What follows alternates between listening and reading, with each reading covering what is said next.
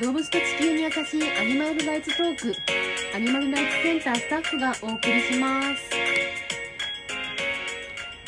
皆さんこんにちは。アニマルライツセンタースタッフのゆりこです。アニマルライツセンタースタッフの萌えです。今回は私たちスタッフがトーク形式で最新のアニマルライツ情報やビーガンに関する情報をお届けしたいと思います。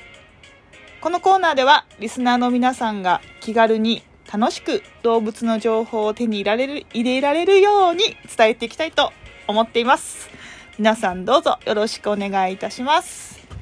それでは、えー早速第1回目のアニマルライツトーク行ってみましょう。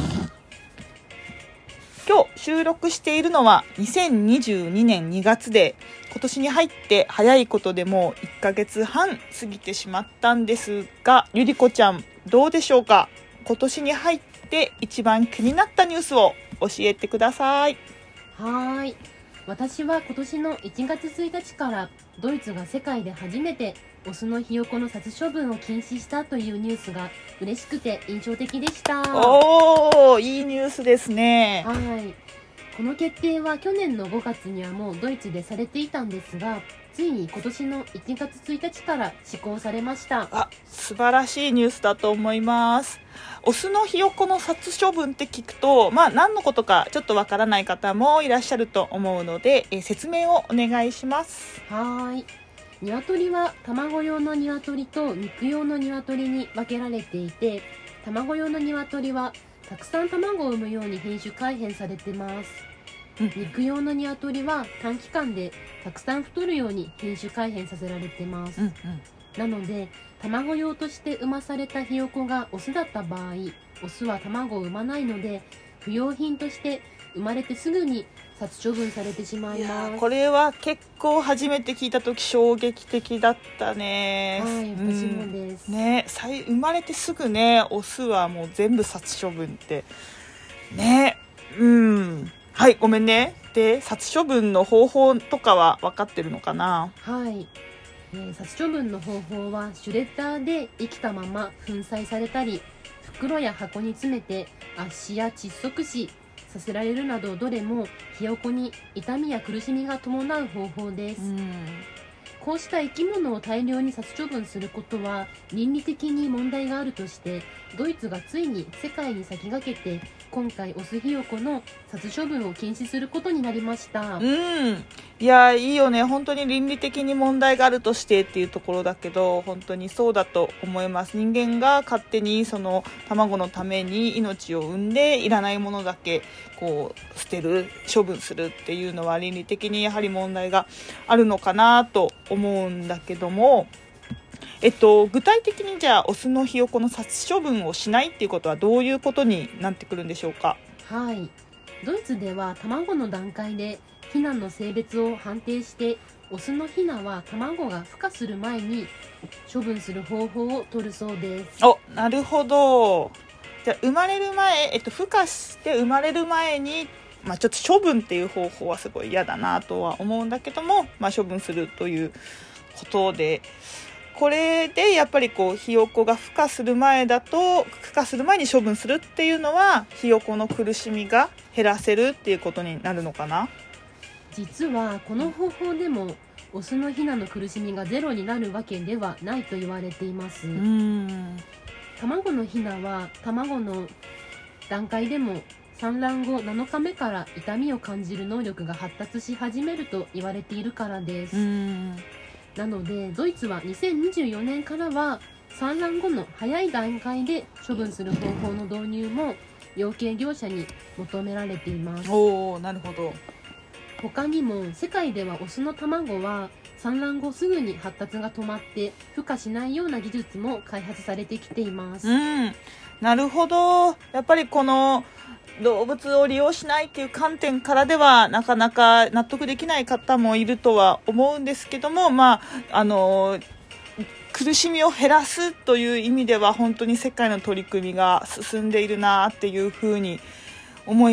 やっぱり日本はこのオスの殺処分の話をこうなくしていこうっていう話の段階にも立ってなくてむしろより苦しみがね長引くその窒息死や圧死っていうのを行っているところが多いと言われてるからもうなんか本当世界と比べて日本は遅れを取ってるなーっていうふうに思うよね。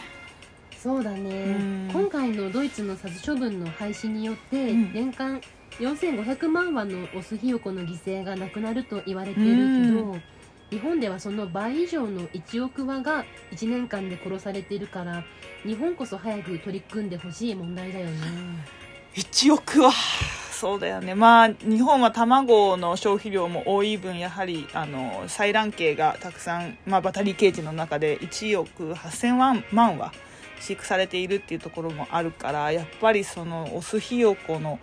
処分数もすごいね。ドイツの倍以上。うーん本当に日本に早く進んでほしいなって思うんだけどでも、ううんん、世界が進んでいるっていうのはとてもいいグッドニュース。うんうん。だし日本もこれにね続いて本当に少しでもこういった苦しみを減らす取り組みが、えっと、進んでいってほしいなっていうふうに思います。うんいいニュースをありがとうはーいでは、えっと、私からも印象に残ったグッドニュースを一つお伝えしたいと思います。えーアニマルライツセンターのホームページの方にも、えー2月2日に投稿があるんですけども、2021年の去年ですね、のフォアグラの輸入量がその前年比と比べて44%減。10年前と比較して、なんと94%も減っているというのが良かったですね。おー。94%ってすごくない？すごいすごすぎる、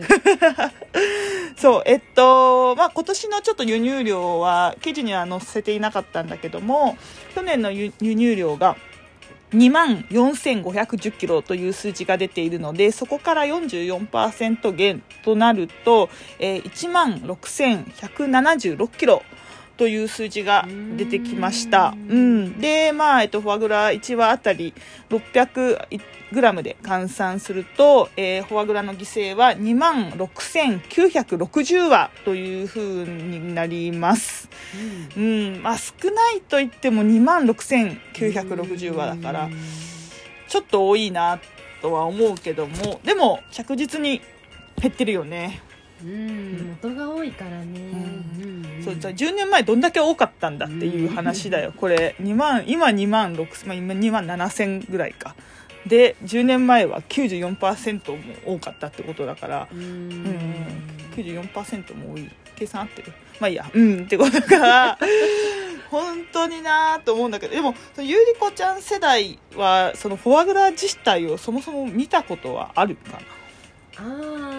ー前にシェアハウスしてた時に一緒に住んでる人が冷蔵庫に入れてるのを見たことはあるかな。ああなるほど。じゃあやっぱりもう、まあ食べたこともないし 触ったこともない。うん私はないかな。なるほど。いやなんか私もフォアグラってほとんど食べたことないんだけどてかその見たことがあるのが家っていうのがすごいなと思って私は家ではフォアグラ見たことないし出たこともなくてそれこそ中学生くらいの時に親戚の結婚式で確か出た記憶があるんだけどそうまあその時はねビーガンでもなかったから食べたんだけどもなんかフォアグラがすごい残酷な方法で作られてるっていうのはなんかしその時聞いたことがあったんだよね。へえ、そうだったんだ、うんそうだからなんかあんまり食べたいとは思わなかったんだけどもまあその時食べてでまあ今ここ78年で友達の結婚式にもう10回以上参列してるけど、まあ、一度もフォアグラのメニューっていうのは見たことないんだよね。でやっぱり牛や鶏や豚の飼育方法については知らない人がまだ多いけどなんかフォアグラだけは残酷だっていうのを知ってる人が多いのかなっていうふうに思ってて、うんううん。ん、だからなんかフォアグラは本当にこんだけ減ってきてるのかなっていうふうに思ってるからう、うんん、またこの牛とかね豚とか鶏の飼育方法っていうのがまあフォアグラと本当そんなにね離れ遠く離れたようなうん。ものではないっていうのを知ってもらえたら、うん。うん、こうやっぱり畜産っていうものから離れていくのが人が増えていくんじゃないかなというふうに思っててでフォアグラって本当に採卵系と一緒だよね。うん。うん、あのフォアグラの場合はメスのひよこがもう生まれてすぐに殺処分、ううん。ん、されて、まあ、採卵系の場合はオスのひよこだけどフォアグラはメスのひよこは殺処分されて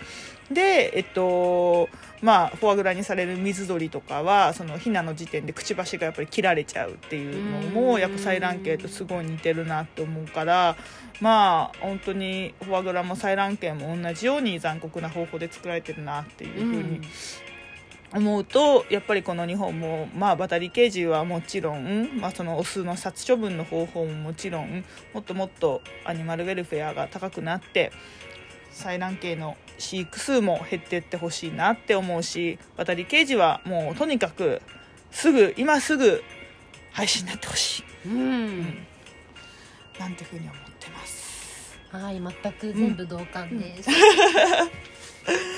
ありがとうそしたらじゃあまたこの今回のアニマルライツトークはこんなところでお開きにしようかなと思うんだけどどうだった？第1回目。うん改めてやっぱり動物の問題は本当にみんなに考えてほしいことだなってうん喋ってて思いました、うん。そうだね。ちょっと私たちもまだ第1回目でこの話し方が慣れてないしいろいろ噛んだりとかあるけども ちょっとずつ上達していってみんなに上手に楽しくあのアニマルライツのニュースが伝えられていけたらいいなっていうふうに思ってます。うんじゃあまたちょっといつ更新になるかわかんないけれども 第2回目も皆さん楽しみにしていてください。はい、ありがとうございました。ありがとうございました